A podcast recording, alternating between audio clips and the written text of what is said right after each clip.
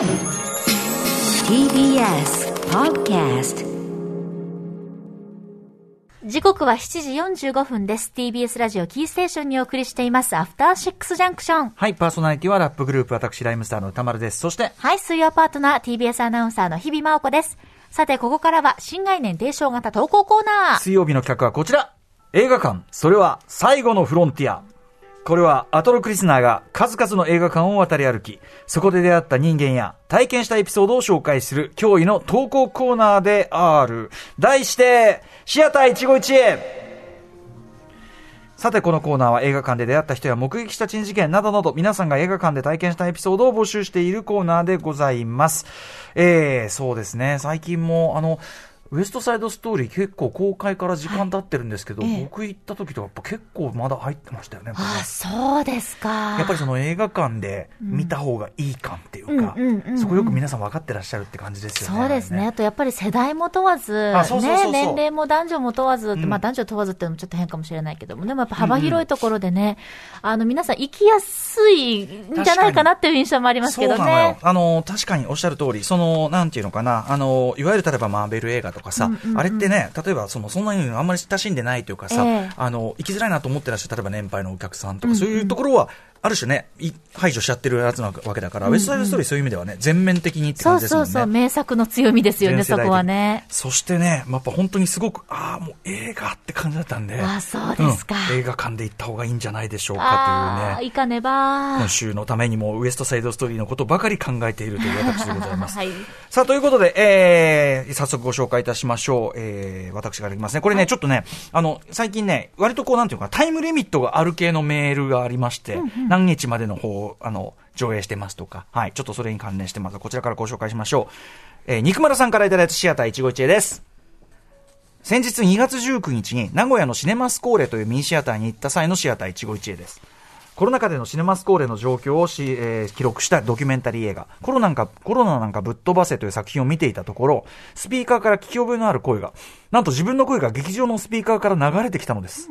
その音声は今から1年くらい前、今よりも劇場の営業に制約があった頃に、まあコロナ禍の中で、シネマスコーレで取材された時のものでした。取材された直後に地上波で放映された、えー放送されたドキュメンタリー番組でその模様が使われた際には、単なるインタビュー映像だったのですが、今回は最近撮影されたシネマスコーレの映像に音声のみが載せられる。そうか。テレビ番組の時は普通にこう、インタビュー素材だったのが、音声としてこう、なんていうの？ちょっとより劇的な演出に使われてたってことかな。声だけってことですねうんシネマスコーレの映像に音声のみが載せられるという演出がなされており、そのせいか、自分が言ったことにもかかわらず、本当にこの場所がなくなってほしくないと心のに強く、えーさ突き刺されました。余談ですが、途中から地上波同様インタビュー映像に切り替わったので、図らずもスクリーンデビューも果たしてしまいました。現時点ではシネマスコーレのみの上映で、東京では上映されるかどうかわからない作品ですが、もし機会がありましたら、ぜひ歌丸さんや日比さんにも見ていただいただければと思う次第です。いやー、映画館って本当にいいものですね。ということで。はい。えーと、シネマスコーレというね、その名古屋のミニシアターですごくいい映画館でというようなね、あれはね、伝わってきておりますが、ええはい。えーと、それがそのコロナ禍でこんな風に頑張りましたというようなね。やつなんでしょうけど、あの、肉丸さん、あの、あれです。あの、私の間違いでなければ名古屋の肉丸さんといえば、はい。あの、割とこうヒップホップのイベントとか昔から開いて、あの、ライムスター呼んでくれたりとかね、僕は DJ のことで呼んでくれたりとか肉丸さんなんですけどね。はいはいはい。だからあの、ね、メガネでちょっとね、コロンとしたええ、丸い、あの、丸々とした感じが画面に映ったのか、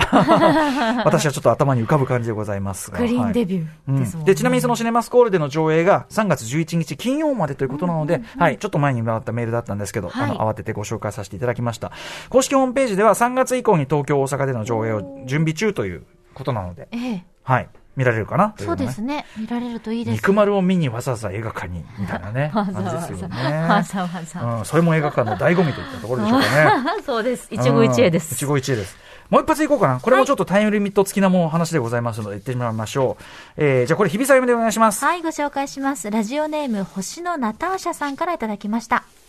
東京でも惜しまれつつ閉館にする映画館があるようですが、私の働く神戸でもこの3月半ばで閉館になる映画館があります。それは神戸国際松竹。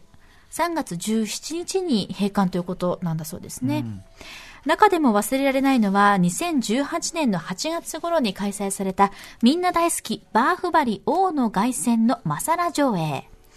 応援上映は声出し、鳴り物 OK の上演ですが、上映ですが、マサラ上映は歌丸さんも YouTube でご覧になったような、声出しプラス紙吹雪、クラッカー、紙テープ OK な超ド派手な上映形態です。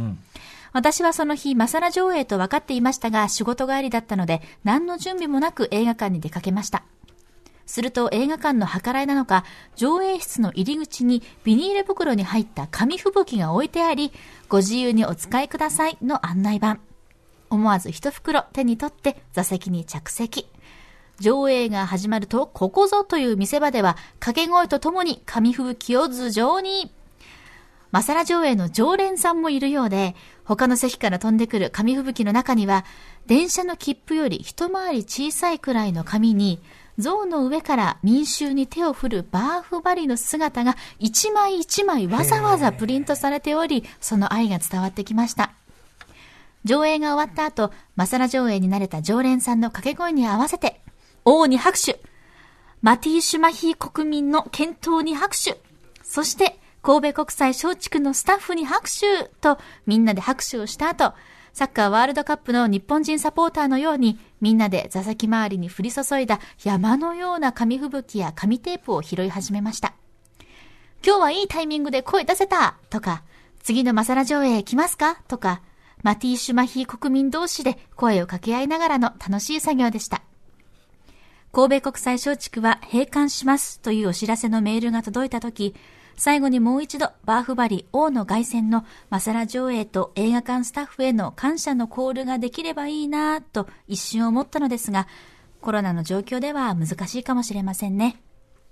せめて、ありがとう、神戸国際松竹の気持ちをラジオに乗せて放送していただけるとありがたいと思いメールしました。いやー、映画館って本当にいいものですね。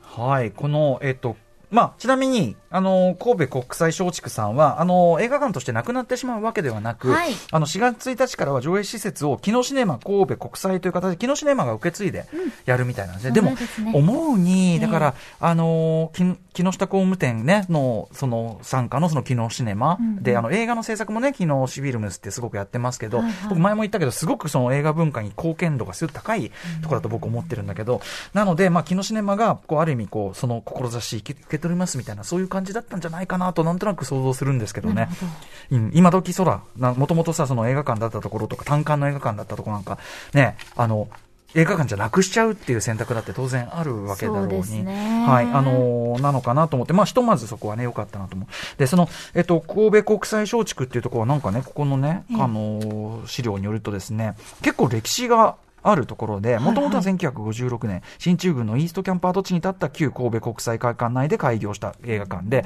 なんと95年の阪神・淡路大震災で全壊して、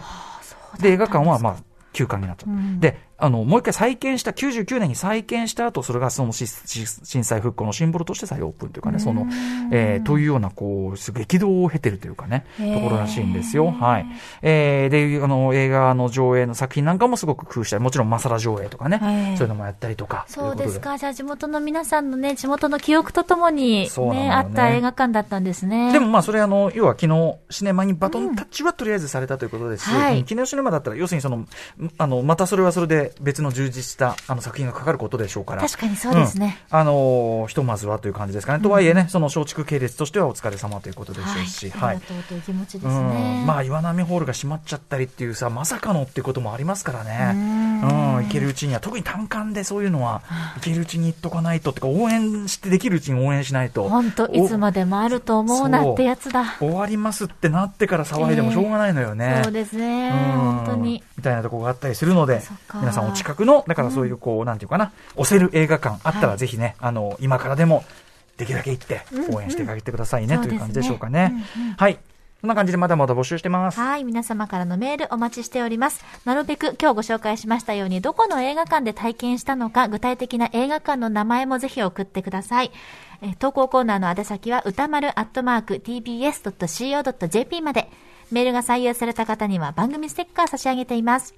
ここまで新概念提唱型投稿コーナー、本日水曜日は、シアター151でした。After Six Junction.